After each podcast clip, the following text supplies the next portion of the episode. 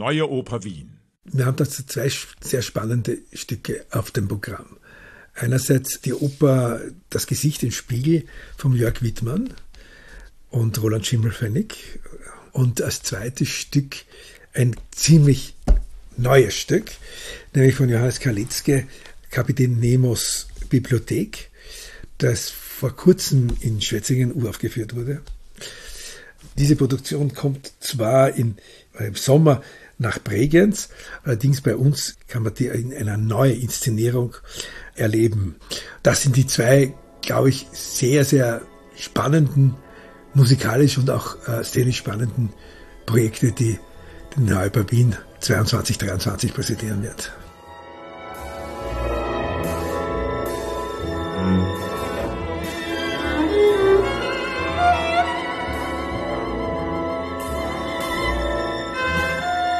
Ich habe das große Vergnügen, mit Johannes Kalitzke schon längere Zeit bekannt zu sein.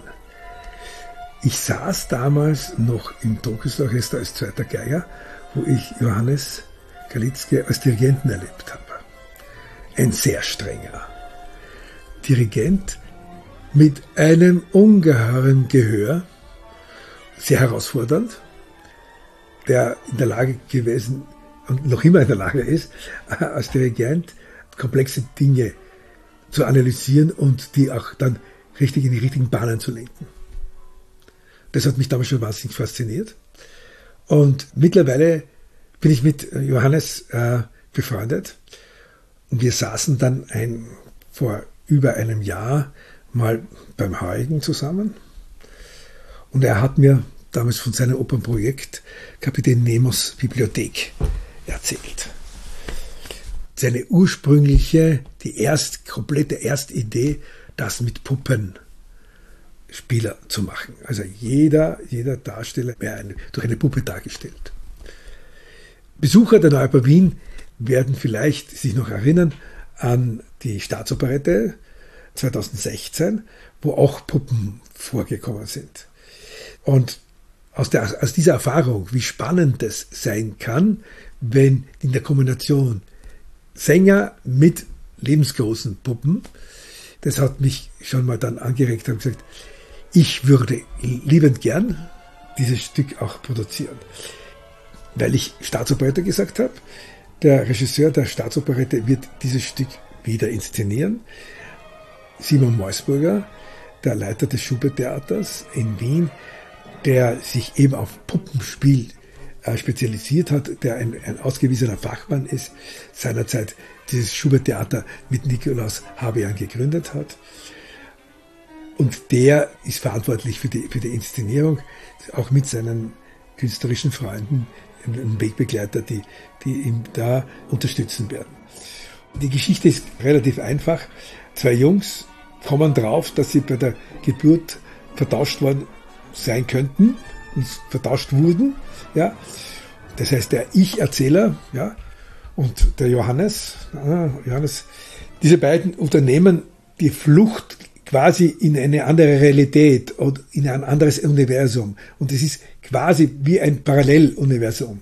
Wir sehen auch in dieser Oper ganz geschickt gezeigt, auch musikalisch gezeigt, diese beiden, beiden Welten, die reale Welt und die Fantasiewelt. Ja. Das könnte die einzige, die einzige Botschaft sein, die wir aussprechen könnten, ist das, dass wir unsere Fantasie wieder mehr in Anspruch nehmen sollten und nicht so realitätsgesteuert unser Leben versuchen zu gestalten.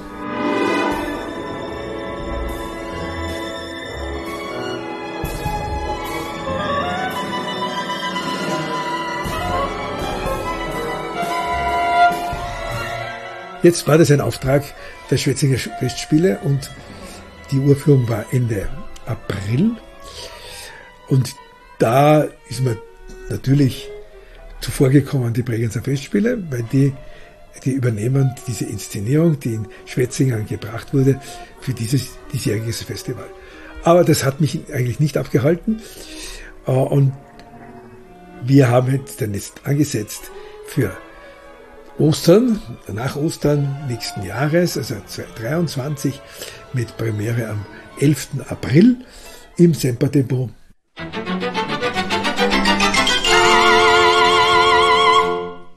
Das erste Projekt findet im September, genau gesagt Premiere am 12. September im, in der Halle E des Museumsquartiers statt. Das Gesicht in Spiegel von Jörg Wittmann, das ist eine Koproduktion mit dem Café-Festival in Budapest. Das findet dann dort im Oktober im Mühlpaar statt. Das ist das Palace of Arts, ein ganz, ganz großartiges Gebäude und eine schon mehr als zehn Jahre alte Institution, wo wir schon jetzt einige Male kooperiert haben.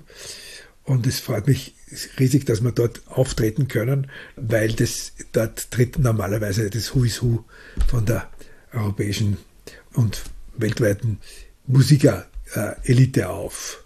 Also von Cleveland, unser Welser Möstag, über Wiener Philharmoniker etc.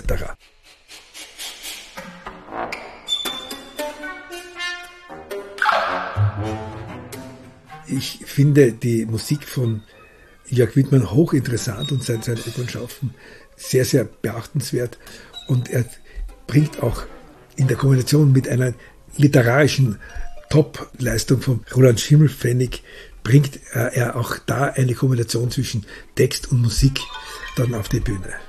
Die Geschichte erzählt von einem Labor, wo auf künstliche Art und Weise ein Klon kreiert wird. Das sind zwei Soprane, zwei sehr hochgesetzte Soprane, wo der eine der Klon spielt, zwei Wissenschaftler, die auch konkurrenzieren, wo der eine dann halt im Flugzeug halt dann abstürzt und einen, einen zwölfstündigen bei uns Jugendchor, jugendlichen Chor, die da in diesem Prozess, in diesem, diesem Laborprozess äh, involviert sind. Und da, da uns diese, das Dramatisieren, diese Frage der Sinnhaftigkeit und der, Gefahren von diesen Wunschvorstellungen etwas immer duplizieren zu wollen.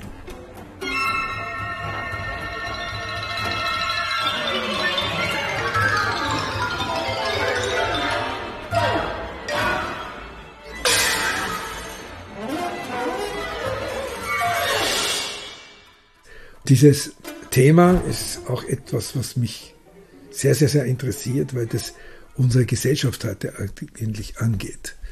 Weil wir sind halt sehr, sehr danach fokussiert, dass wir uns Bilder vorstellen, Menschenbilder vorstellen, wie wir die gerne haben wollen, so Idealvorstellungen von, von Partnern, Idealvorstellungen von einem Mitarbeiter, die sich oft natürlich nicht erfüllen lassen ich gehe halt noch ein bisschen einen Schritt noch weiter, äh, wenn man den Titel sich noch anschaut, das Gesicht im Spiegel ist auch das, was man, wenn man sich selbst in den Spiegel betrachtet, der Spiegel per se gibt es wieder, was Fakt ist. Nur sehen wir auch das, was der Spiegel wirklich von sich gibt. Da sind auch Sehnsüchte drinnen, Wunschvorstellungen für das eigene Aussehen, auch Erwartungshaltungen, weil man sich gerade vielleicht schön gemacht hat, die auch manchmal nicht erfüllt werden. Und das ist das, was das Gesicht im Spiegel auch thematisiert.